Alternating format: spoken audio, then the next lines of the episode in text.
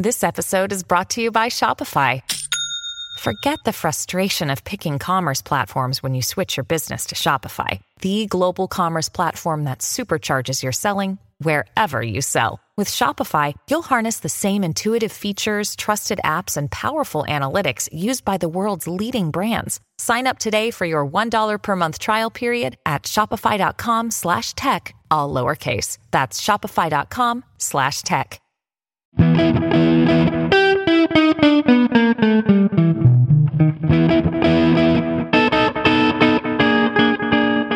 Oi, pessoal, tudo bem? Duda Villanova voltando aqui depois de um tempo longe desse microfone, junto da minha dupla predileta, né, Gabriel? Olha que tem gente ouvindo, hein? Vai ter muita ciumeira nessa, nesse grupo. Ai, meu Deus.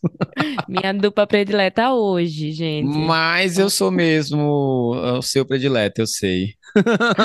Ai, meu Deus. Depois de quatro dias no Congresso, juntos, estamos aqui mais uma vez. Eba! Continuação, né? É o after da festa, né? Então, gente, hoje eu e Duda a gente resolveu falar dos highlights, né? A gente foi muito cobrado no, nas redes sociais para falar um pouco do Congresso, né? E o Congresso foi maravilhoso, né? Então a gente fala assim, cara, realmente tem tudo a ver. Precisamos falar para todo mundo, né? Como foi o evento, em que momento vive a nefrologia brasileira, né? E falar sobre o Congresso Paulista de Nefrologia que aconteceu em Atibaia. Exato. E a gente está vivendo aquele sentimento pós-congresso, né? Uma mistura de satisfação é, matamos a saudade dos nossos amigos, conhecemos nossos alunos que a gente não conhecia pessoalmente, vimos nossos residentes brilharem, né, Gabi? E, muito importante, tivemos uma participação muito ativa do Nefropapers nessa edição. Sim, é verdade. Muita gente que a gente encontrou, a gente falava assim: nossa, eu te conheço, cara, mas Nunca tinha visto pessoalmente, né? É engraçado, né? Nossos alunos, a gente tem muito essa relação digital, né? E quando encontra pessoalmente, eu falo assim, pô, parece que nós somos amigos já, né? E nunca tinha visto pessoalmente. Achei muito legal também. E aí, vamos tirar um selfie, vamos tirar uma foto, né? Essa parte é uma delícia. Sim, sim. Então é isso, gente. A gente vai falar de modo geral sobre o evento, né? Um, um overview. E aí vamos falar sobre a nossa participação, pré-congresso, participações em temas livres. Vai falar dos que a gente achou realmente de highlights em relação à parte técnica, o que a gente teve de network e também em relação às festinhas e o que a gente achou da parte social, digamos assim, do congresso, né, do dia. Parte social 10 de 10, né, amigo? 12 de 10, é exatamente. Ainda não me recuperei. Ah, só um minutinho, peraí. Antes da gente começar, um assunto importantíssimo. Black Friday está chegando. E é claro que os cursos Nefro Papers vão entrar na moda, né? Todo ano a gente entra. Né, Gabi? Ótimas oportunidades para você que ainda não adquiriu algum curso, DRC, eletrólitos, prova de título. Aproveita essa oportunidade e já garante a sua vaga. Sim, vamos trazer super promoções, combos, vai ter e-book gratuito sendo é, distribuído, trazendo alguns spoilers. já já a gente traz mais novidades sobre isso, tá, gente? Mas fiquem atentos. Então, overview. O que, que você achou do Congresso Paulista de Nefrologia comparado com outros anos? Que momento a gente vive agora na nefrologia? Eu achei um congresso cheio de energia, jovem, né, e muito estimulante. É, eu acho que os jovens tiveram muito espaço esse ano, o que é revigorante. A gente conseguiu unir a experiência dos, dos mais, mais vividos e a, a energia dos mais novos. Eu acho que o questionamento, a ousadia dos mais jovens. Então, eu gostei muito dessa combinação. E eu acho que se eu pudesse destacar né, um ponto forte de ir para um congresso, é a possibilidade de trocar experiências com essas pessoas, né? Com quem vive só daquilo que a gente raramente vê, quem participou do trial que a gente discute, é, quem é chefe ou quem vive num grande centro transplantador de outra área e que tem mais tranquilidade para para decidir algumas condutas que às vezes a gente está passando apuro, né, em outro lugar. Eu ia até falar, na verdade, um pouco o contrário que eu achei legal também, que tipo, esse ano eles eles criaram muitos prêmios, né, muitas homenagens em relação ao pessoal mais, mais velho, né, tipo o professor Zatz, né, lá da USP, que o livro foi lido por todos os nefrologistas do mundo, do mundo exagero, né, mas uma pessoa, é, é, é um símbolo né, nefrologia que ganhou um, um, uma homenagem por todo o histórico dele na nefrologia, a, professora Diná, lá do, de Botucatu, da Unesp também, que completou 90 anos. E, e, e realmente é muito, para mim foi muito simbólico ver esse pessoal falando da experiência deles e falando da vontade, da felicidade de estar comparecendo nesse evento e, e de como estava todo mundo de bom humor, né? Todo mundo leve, todo mundo feliz, todo mundo comentando, falando assim, cara, não, não lembrava que os eventos eram tão felizes assim, que estava todo mundo tão, tão solto, né? Digamos assim.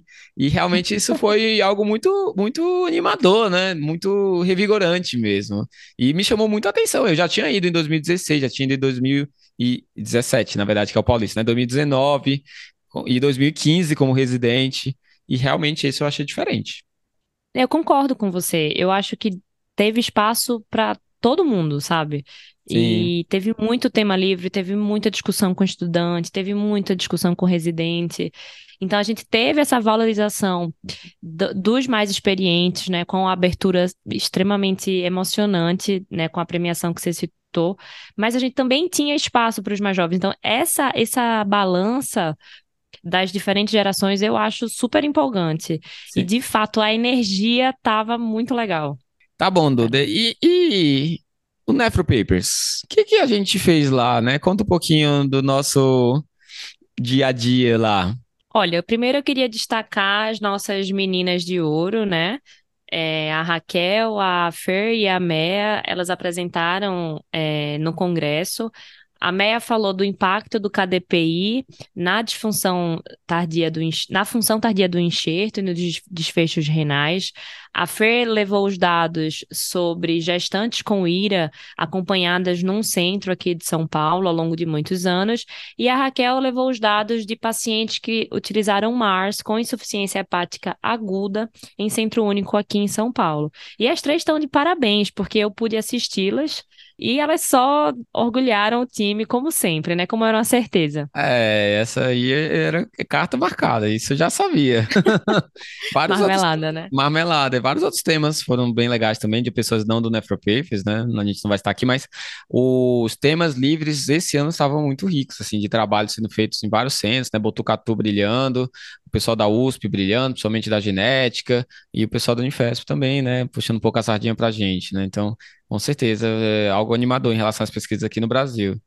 Como Nefropapers, a gente também esteve presente no pré-congresso, né? A gente estava organizando um pré-congresso de mídias sociais e inteligência artificial. Foi um evento que me surpreendeu, mesmo como organizador, me surpreendeu positivamente. A gente teve uma participação muito ativa do pessoal que estava assistindo, todo mundo tirando dúvidas, todo mundo querendo viver essa revolução que a gente está vivendo, né? Entender os processos e todo mundo que a gente trouxe, né? A gente dividiu em três blocos, né?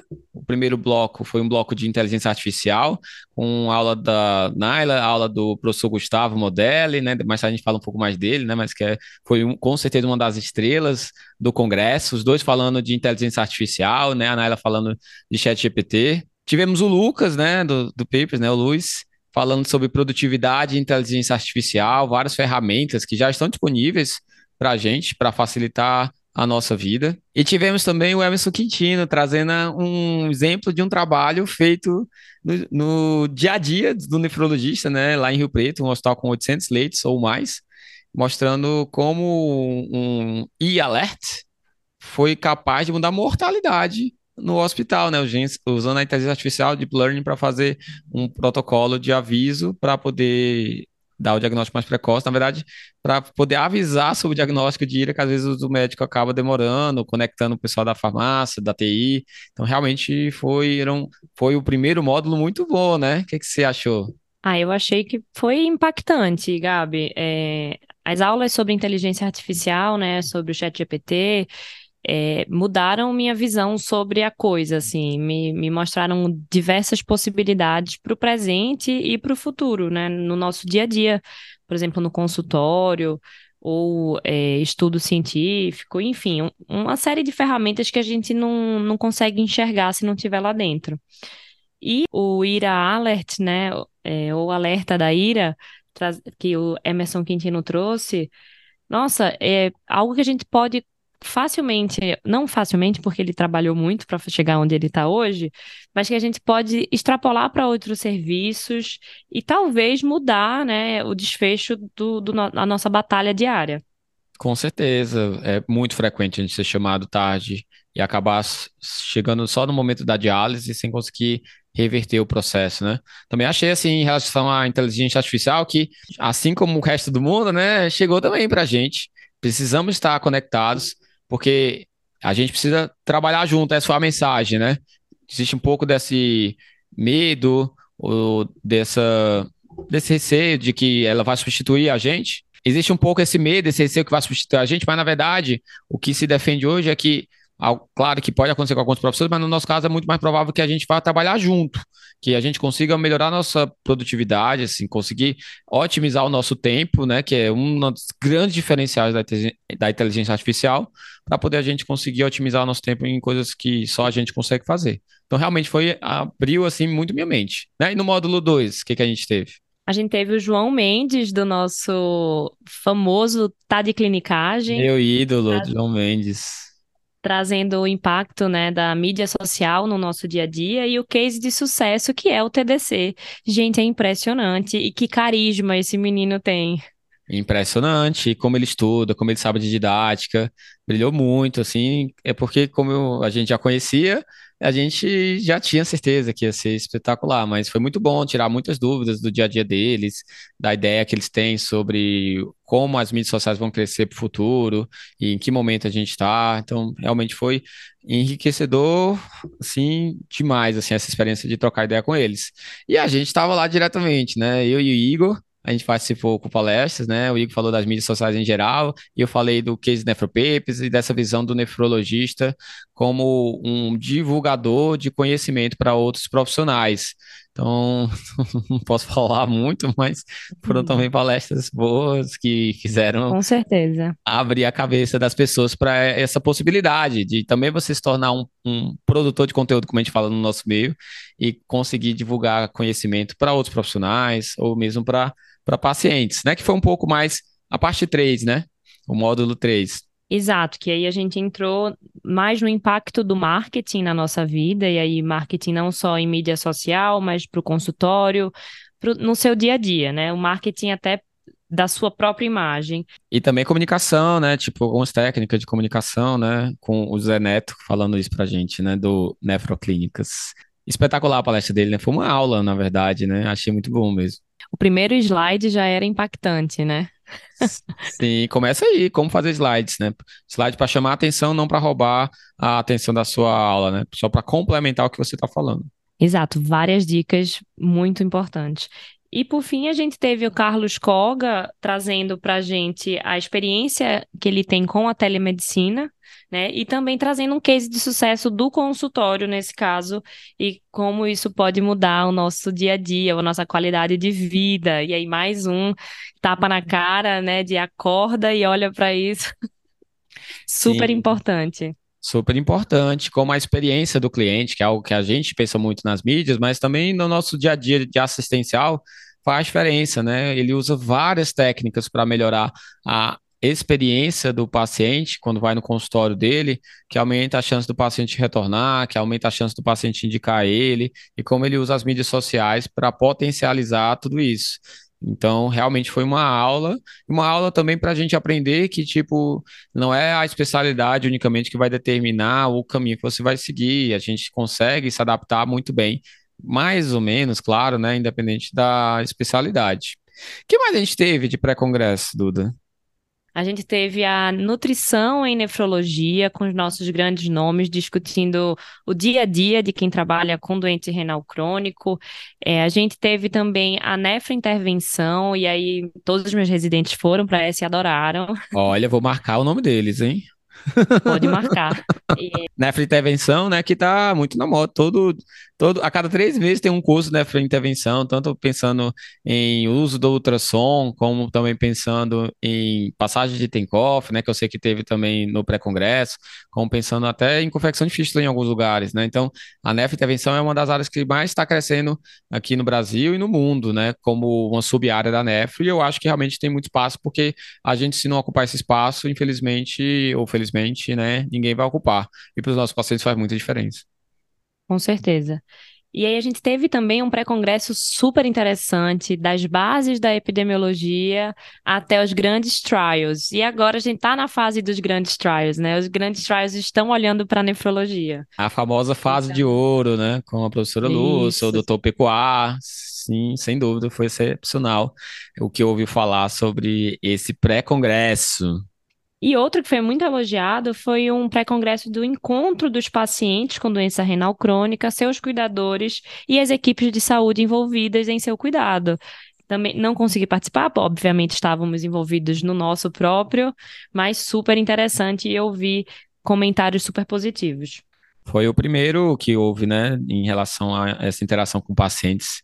Então foi muito bom mesmo, pelo que falaram. E esperamos que na próxima a gente possa também ter um pouco dessa experiência, né? Dependendo se a gente Sim. vai ter para congresso ou não também. e, e, aí sobre... a gente foi para o happy hour. A gente não precisa comentar próximo. Você lembra? Eu não lembro. Tô brincando.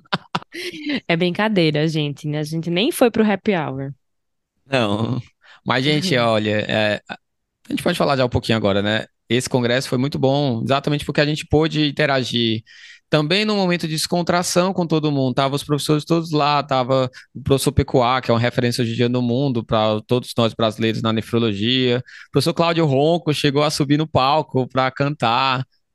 Ele tocou guitarra e cantou, foi surreal, gente. Surreal, o pessoal tudo lá da Sonesp, da SBN. Então, ponto alto do congresso, com certeza foi um dos pontos altos do Congresso, a gente poder rever todo mundo. E esse ano teve evento na quarta, na quinta, na sexta, todos os dias teve evento, teve festinha, jantar, né? Então, realmente a parte social é muito importante. Né? A gente já sabe disso há muito tempo, né? Que só falar de trabalho desconecta as pessoas, né? E isso faz a gente se tornar uma sociedade mais forte.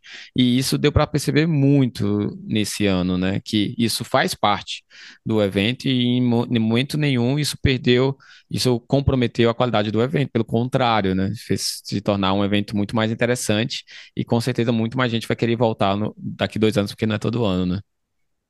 E da parte técnica, né? Tanta palestra, tanta parte boa em relação a novidades, né? É claro que a gente na FroP às vezes está ali vivendo tanto esse momento que a gente vê de, tipo, toda hora sair publicação, que às vezes algumas coisas assim, ah, isso eu já sabia, mas a gente sabe que não é a realidade de todo mundo, então a gente vai falar de cada um de nós, né? De três, quatro temas que chamam muita atenção no Congresso, algumas coisas que já não tem, que já tem é, algum certo conhecimento porque tem artigo publicado, outras nem tanto, né? Que são novidades que vão aparecer para os próximos anos, né? Você quer começar?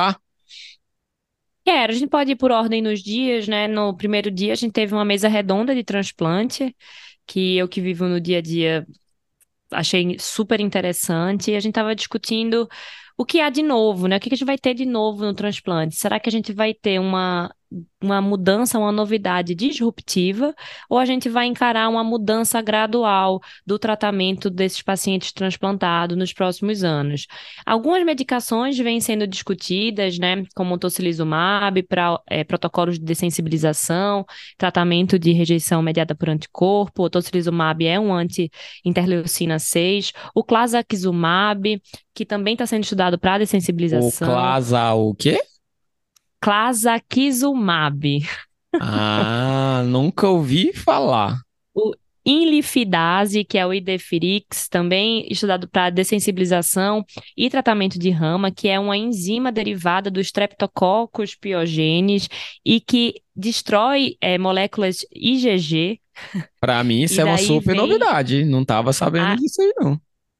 É, isso tudo está sendo assim, o, Idefirix ele já foi liberado para o tratamento para o uso na dessensibilização em alguns países e está sendo estudado para o tratamento da rejeição é, mediada por anticorpo. Mas são coisas que ainda não são palpáveis na nossa realidade. O tocilizumab, eu já tive a possibilidade de utilizar para um caso.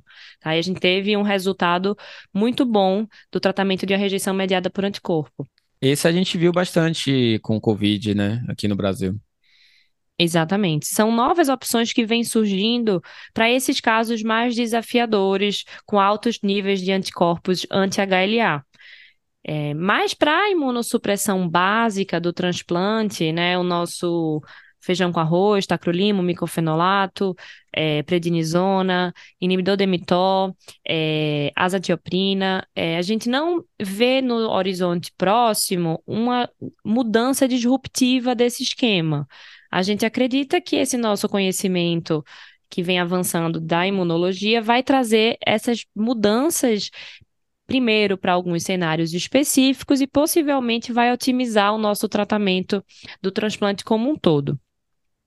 Vale destacar também, né, o que foi muito debatido, é que a sobrevida do transplantado renal vem melhorando muito nos últimos anos, independente de uma grande mudança do esquema da imunossupressão, porque a gente hoje sabe cuidar melhor dos outros aspectos desse paciente, né, das complicações cardiovasculares, a gente trata muito melhor o diabetes, a gente cuida muito melhor da, do hiperparatiroidismo persistente, a gente cuida muito melhor da parte imunológica pré-transplante, da vigilância pós pós-transplante. É, então, tudo isso se soma para trazer uma sobrevida maior e melhor para nosso paciente. Então, foi uma mesa redonda muito rica, deu novas perspectivas, é, novas discussões de medicação, mas também deu uma visão de que a gente vem melhorando em vários outros cenários, né? A gente não só nessa mudança disruptiva de imunossupressão básica. Excelente, adorei as novidades. Vou ter que estudar, pelo visto. Você não pode gravar um podcast só sobre transplante? Podemos, vamos fazer sim, senhor. Muito bom. Eu gostei muito de novidade, agora falando a minha impressão, também de inovação na nefrologia. E aí eu chamo a atenção para a inteligência artificial e para a genética.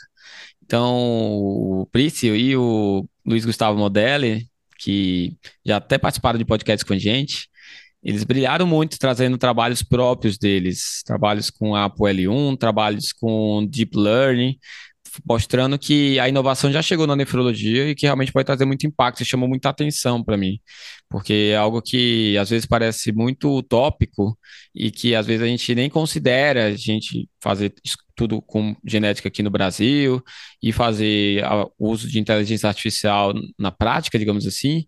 E eles conseguiram mostrar que isso já está sendo feito e que faz parte já do nosso arsenal diagnóstico, né, nesse momento, mas talvez até terapêutico no futuro, né? Lembrando que já sai até uma medicação com a terapia gênica, entre aspas, que é o Inaxaplin, que saiu o estudo agora no New England para GESP por ApoL1. E o trabalho do, do PRIS é exatamente de ApoL1 e de glomerulopatia colapsante no Brasil. Então a gente tem que entender onde a gente está para poder, em algum momento, perceber se isso é realmente uma realidade para o Brasil. A gente na Unifesp, inclusive, faz parte do estudo do, da empresa do Inaxaplin, que está fazendo essa avaliação epidemiológica lá, em relação à, à coleta de teste genético para avaliação do, da variante de risco de nefropatia do APL1. Então, realmente, essa é uma parte que eu gostaria muito de chamar a atenção. O que mais você gostaria de chamar a atenção? Olha, eu adorei a discussão que a gente teve sobre o Convince Trial com o Dr. Percoar. É, primeiro que ele é um espetáculo, né? Ele fala muito bem e a gente aprende não só o conteúdo, mas também como se portar, como trazer informação, como se dirigir à plateia. Então é um aprendizado bem completo. E o Convince Trial, não sei se vocês lembram, mas ele avaliou o efeito da hemodiafiltração de alto volume em pacientes doentes renais crônicos em diálise né, é, versus a hemodiálise de alto fluxo. Então, uma hemodiálise otimizada, de alto fluxo, com KTV excelente, foi comparada a um paciente em HDF, ou hemodiafiltração, com volume superior a 23 litros por sessão. E esses pacientes submetidos à hemodiafiltração tiveram uma redução significativa do risco de morte por qualquer causa, né, uma redução de 23%. Principalmente aqueles pacientes que não tinham doença cardiovascular pré-existente e não eram diabéticos. Então, parece que aquele paciente dialítico que ainda não desenvolveu todo o combo de complicação da DRC, a gente consegue mudar a vida desse doente né, com o uso da hemodiafiltração. Então, sempre muito bom destrinchar um trial de, dessa importância, dessa magnitude, né, num contexto que a gente já vinha, a gente já percebia que a HDF tinha impacto, a gente percebia o serviço que usa HDF percebe a diferença em quem faz HDF e quem não faz. E aí vem o Convince Trial, né, envolvendo 61 centros, com muito, muita, muito impacto científico para mostrar que, de fato, é, essa, esse benefício está aí. É, a gente já sabia, baseado em subanálise de outros estudos, né? Mas esse foi o primeiro que foi o objetivo primário que foi alcançado, porque ele já de cara cortou esse volume de 23 litros, né? Os outros era só o subgrupo, numa subanálise que cortava nesse volume mais alto de HDF. Então, realmente é um estudo que muda a conduta, né? Outra sessão que eu gostei muito foi uma sessão que foi quase um controvérsias, né? Um embate, como a gente fazia na preceptoria foi sobre osteoporose. Primeiro foi o professor Aloísio falando sobre um caso clínico de tratamento de osteoporose com um paciente com hiperpara secundário muito grave. Era um paciente que tinha uma alta sensibilidade ao cálcio, a gente controlava um pouco mais com o sinacal 7, o cálcio caía e acabava que por isso o PTH ia lá para o alto. Aí teve que começar o calcitriol, aumentar o cálcio, com cálcio reposição, e aí acabou depois conseguindo controlar melhor. Depois o professor Marcelo Pinheiro, que é o professor da Reumato, né? Então foi um embate meu nefro-reumato, falando sobre a visão do reumato do tratamento da osteoporose no DRC, no paciente com doença renal crônica. E ele trouxe algumas novidades que eu não sabia, tipo alguns estudos com uso de teriparatida, mesmo em paciente com doença renal crônica, apesar de ainda não ser estudo randomizado na nossa população com menos de 30 taxa de filtração, que ainda é uma situação com um, um grande interrogação na literatura em relação a custo-benefício. Teriparatida tem alguns estudos mostrando um aumento de risco cardiovascular, então é algo que a gente pensa muito nos nossos pacientes se de fato é algo seguro ou não. E o romosuzumab, que é uma medicação também que estimula a nova produção de, de matriz óssea, que eu, sinceramente, não conhecia.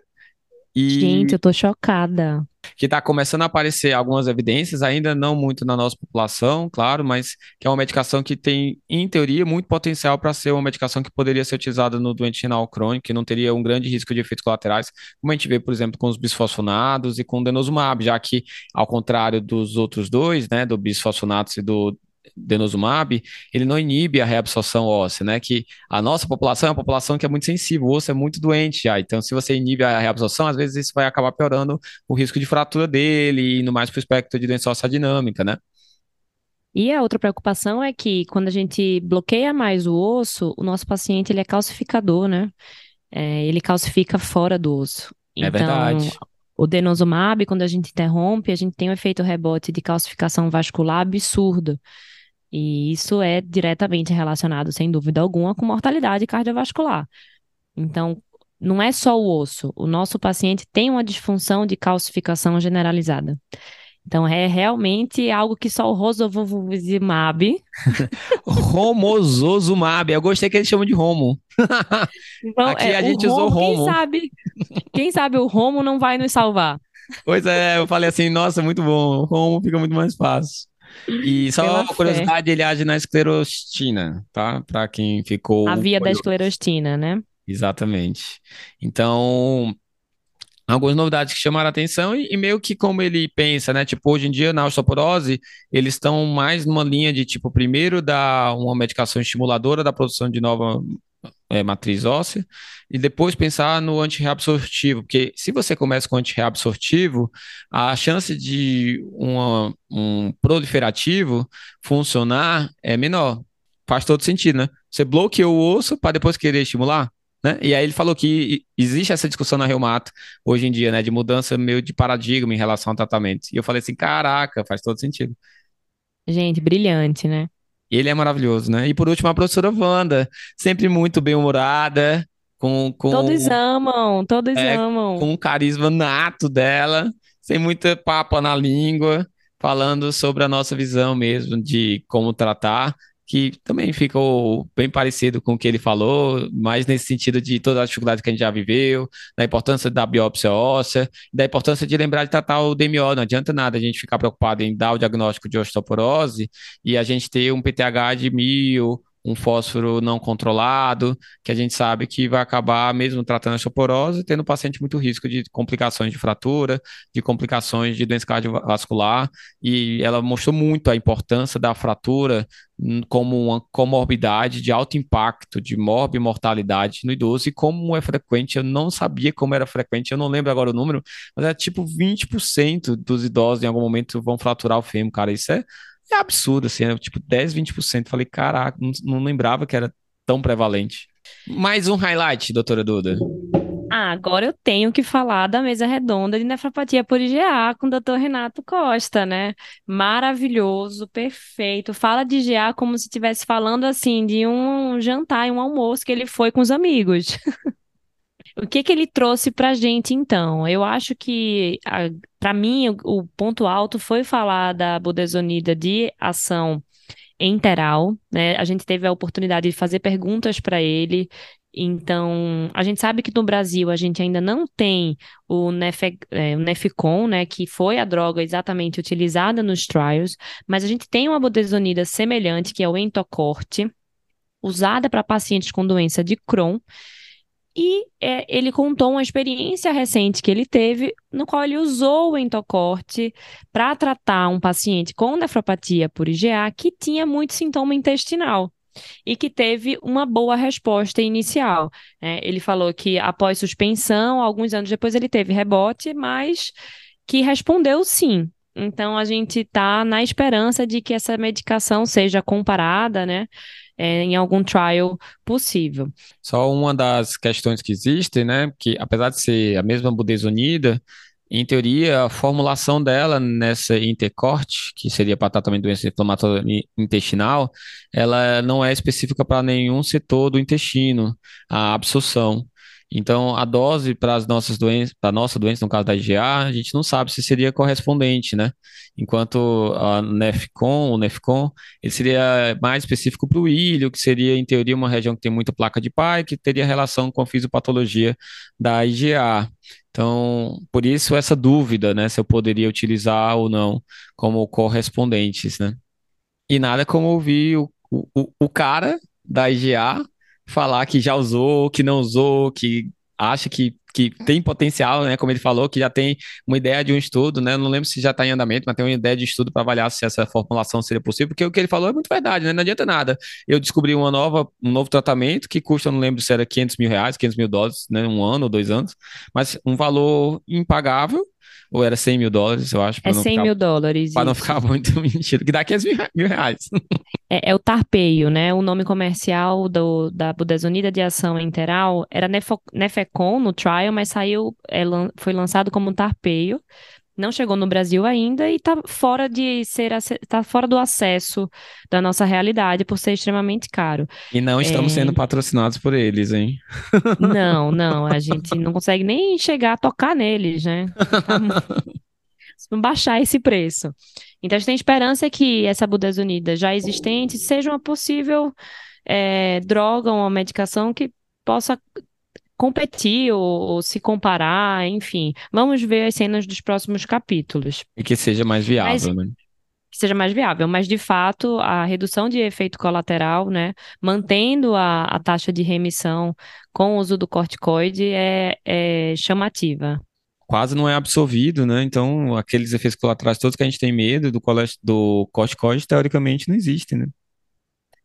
Sim, e ele também trouxe para a gente a busca de novos possíveis targets de tratamento, né, como os inibidores do, da via APRIL e dos, dos anti-BAF, é, os inibidores da via BCMA, barra TASSE, né, como novas possibilidades para surgir no futuro da doença. Inibidor de fator é, B, gente... fator D, complemento, né? O já tem até estudo publicado, né, de inibidor da endotolina, como o espazentano, né, que já tem dados positivos para IgA. Então, no caso, idotilina mais bloqueador de receptor de angiotensina. Então, realmente é uma das doenças que a gente tem, já tem muitas novidades, né? E ainda mais por vir. E uma coisa que ele levantou, questionamento, é: a gente tem hidroxicloroquina para a população chinesa, a gente tem micofenolato apenas publicação para a população chinesa. Daí a gente tem o, a de liberação interal, a gente tem os inibidores do complemento, cada um sendo estudado de forma isolada. Será que a melhor saída não é associar esses multi-targets? A gente já tem experiência em outras doenças com o tratamento multi-target sendo muito de muito sucesso, né? O transplante é multi-target, a gente tem o lupus com multi-target. Será que a IgA não precisa ser um multi-target? Porque a gente já sabe que ela é multi-hit, né? Então, será que a gente não tem que inibir, agir em cada uma dessas vias envolvidas? E, e isso vem muito um questionamento. Por que, que isso não está acontecendo, né? Cadê esses estudos juntando essas possíveis peças? Além disso, nessa mesa, a gente teve o professor Luiz Moura, né? Brilhante, como sempre Falando... Perfeito, e de chapéu. Perfeito, né? Um charme, como sempre, né? Falando sobre a visão do patologista, de como usar o MESH, de novidades que estão aparecendo em relação à avaliação da biópsia, né? Cada vez mais a gente tentando entender qual é o depósito que tem lá, é, qual é a mensagem que ele está passando para a gente e tentando também trazer essa visão do patologista em associação com a clínica, né? Não é só o patologista que vai dizer o que vai acontecer, não só é o, o e não é só o nefrologista que vai dizer o que vai acontecer, é o, são os dois juntos que a gente vai conseguir trabalhando junto, né, chegar no nome da doença, exato, do diagnóstico e como fazer o tratamento. Então, sem dúvida, está faltando isso, né, a gente usar a biópsia para a gente poder fazer os trials e a partir disso chegar na conclusão de qual é o melhor medicamento, né, que, com certeza ela está me dando dica da fisiopatologia que está acontecendo, né. É, não só fisiopatologia, mas de fases de uma mesma doença até diferentes, né? Umas mais crônicas, umas mais agudas, e a gente sabe que isso conta no final quanto à resposta terapêutica. Com certeza. E por último, a professora Lília Palma, também já bem conhecida, sempre com um conhecimento assim, na ponta da língua, assim, de dar muita inveja, uma didática espetacular, né? E que ela e falou. Sempre maravilhosa, né? Impecável. Sim, com certeza. Muito elegante, né? E ela falou sobre o trabalho dela que ela fez com a avaliação por espectrometria de massa do da DDD, né? Do que é aquele depósito lá de, de complemento, né? E no final das contas, ou, ou, ou, que cora pelo complemento, né? Pelo C3. E ela viu que era a ApoE, que eu sinceramente não sabia que tinha no rim. Então, interessante isso, que isso pode virar um alvo no futuro, né? É, a doutora Lilian, ela traz a proteômica, né, de forma um pouco mais palpável, até para uma nova avaliação das doenças glomerulares. Né? Ela teve uma publicação recente que propõe até uma classificação baseada nos achados da, da proteômica glomerular desses pacientes, porque daria uma, uma peça a mais para a gente entender a fisiopatologia dessas lesões. É, até para separar do que é associado à infecção, do que é de fato glomerulopatia primária para C3, né? Então, um mundo, né? A gente nas glomerulopatias cada vez mais está saindo da visão qual é a resposta do glomérulo como uma doença, né? Tipo membrana proliferativa, membranosa, GESF como uma doença, e sim para um padrão de resposta que tem várias fisiopatologias e que no futuro vão ter vários tratamentos para o mesmo padrão. Mas mudando de assunto, né? Como último highlight que eu gostaria de chamar a atenção, foram duas dois grandes estrelas assim que está aparecendo para nosso tratamento que um já vem mudando o nosso dia a dia, que é o inibidor de SLT2. Então, várias palestras sobre inibidor de SLT2. Chama atenção para a palestra onde falaram sobre o uso do inibidor de SLT2 associado com finerenone, associado com IECOBRA, como um potencial esquema triplo para NEF proteção. Exatamente o que você estava falando, né? Pensar em multitarget, se eu tenho várias possibilidades de bloqueio de mecanismos diferentes que causam lesão, por que não? Utilizar, provavelmente a gente vai ter benefícios, né? Já tem um artigo publicado com um piloto com 10, 20 pacientes que mostrou um benefício é, potencializado pela combinação do inibidor SLT2 com o finerenone, mas temos que esperar mais novidades para, de fato, já sair prescrevendo juntos, né? Eu diria. E uma novidade que deve aparecer nos próximos meses, que já há muitos anos quase a gente comenta, né? Que são os quelantes de potássio. Então, o zircônio está já na beirada, chegando, assim, nas nossas mãos se Deus quiser, e, e, e arrasta Zênica, né? Se quiser conseguir. Em janeiro, fevereiro deve estar chegando o, o ciclosilicato de zircônio.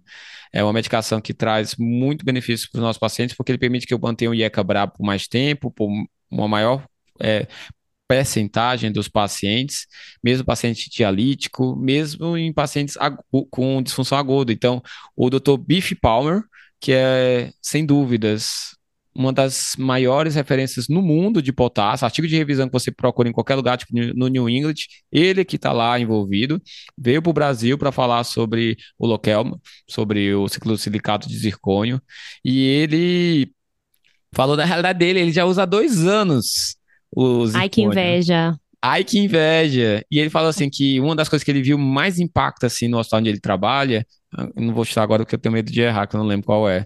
Mas ele falou que, tipo, principalmente aquele potássio da madrugada, que você fala assim, ai meu Deus, o cara é dialítico, não vai responder às medidas, o que que eu faço? E esse paciente que dialisava duas da manhã, agora está dialisando no horário comercial, porque o zircônio, ele age também na fase aguda. Claro que ele não fazia só zircônio, ele falou muito bem, olha, eu continuo fazendo gluconato de cálcio, continuo fazendo beta-agonista, continuo fazendo insulina, mas ele potencializa muito, né? Em média no estudo caiu um ponto em quatro horas, um MEC por litro no potássio, né? Então tem um, realmente um grande impacto. Outra coisa é que não precisa ser é, usado com a medicação, com alimentação.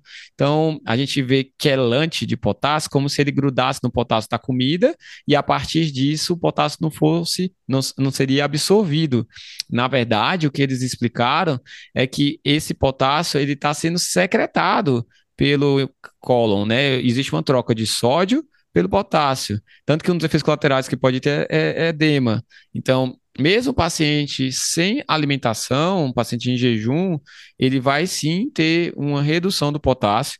E se for um paciente anúrico, o que representa a excreção do intestino em relação ao total excretado de potássio aumenta muito proporcionalmente, né? Em geral é 10% excretado pelo intestino e 90% pelo rim. O rim que não funciona, um paciente anúrico, essa quantidade de potássio excretado pode aumentar 3, 5 vezes. Então, realmente, o impacto da medicação faz todo sentido fisiopatologicamente. E só para não ficar com essa questão, tanto que eles estavam pensando em mudar o nome, até que ele falou de resina de troca e não para quelante quando viesse para o Brasil, né? Não sei se mudou, se não mudou, se já é assim. O fato é que o, o a gente chamar de quelante às vezes atrapalha até o entendimento de como funciona a droga. Verdade, amigo. Lokelma, precisamos de você. Venha.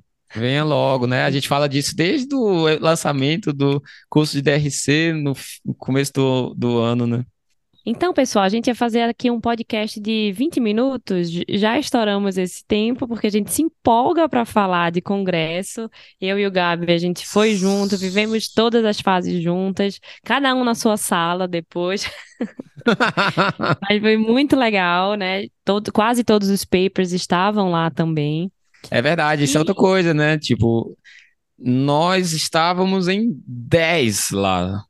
Só dois de nós não estavam lá, então não estavam lá. Então, realmente foi um momento de, de, de confra nosso, né? Com certeza. Confra Além do de papers. todos os nossos amigos, né? Então, a gente se empolga muito, né, Dudinha? É muito bom falar ah, a gente é emocionado. É, eu sou quase canceriano. Só que não, depois eu, eu conto para vocês. Mentira. Mas, gente, é isso. A gente queria trazer mesmo o pupurri mesmo de coisas para vocês, para vocês ficarem, tipo, por dentro do que aconteceu, tanto da parte social, da parte não, digamos, técnica e da parte técnica também. Traremos novidades, porque eu e Igor vamos para o Americano e Raquel, e lá a gente vai também sim ter trials publicados, né? Duda tá fazendo uma carinha de inveja aqui para você. Ai, gente, a parte social não vai ser tão legal sem a minha presença, eu lamento. Não vai mesmo, né? Porque lá é no máximo um coquetelzinho assim no final, né? E olhe lá. Se tem um negócio que eles não são bons, é com a parte social. Talvez porque tem umas 10 mil pessoas. Olha, eles ensinam a gente a fazer trial e a gente ensina a fazer festa. É isso. É um ganha-ganha, na minha opinião. Também acho. Vamos trabalhar juntos sempre. Isso aí, gente. Então, nos vemos por aí. Já já a gente traz novidades do americano. Obrigado por ouvir a gente até aqui. É isso. Fiquem de olho na página, tá, pessoal? E acessem o nosso site nefropapers.com.br, tá, gente? Lá tem como você acessar qual o post que você queria encontrar e não sabia, que tem uma seção de busca, tem que botar a palavra por completo. Se você quiser encontrar mais fácil, tem que colocar uma palavra que não vai ter em muitos posts, tipo DRC. E aí você vai se perder um pouco, mas dá para selecionar pelo Instagram, YouTube, tá? Então, super indico para otimizar seu tempo quando você estiver procurando alguma coisa na nossa página. Já falamos praticamente de tudo que existe na nefrologia, né? Difícil um assunto que a gente não abordou. Curte, comenta, compartilha, manda pro amiguinho e a gente se vê no próximo episódio, pessoal. abraço, pessoal. Até mais. Beijo. Esse podcast tem o objetivo de educação médica. As informações aqui prestadas exprimem as opiniões dos seus integrantes no momento da gravação. Não esqueça que a medicina é uma ciência que muda constantemente. Não utilize as informações ouvidas aqui como conselhos médicos para si ou para outros. Em caso de necessidade, procure opinião médica direcionada.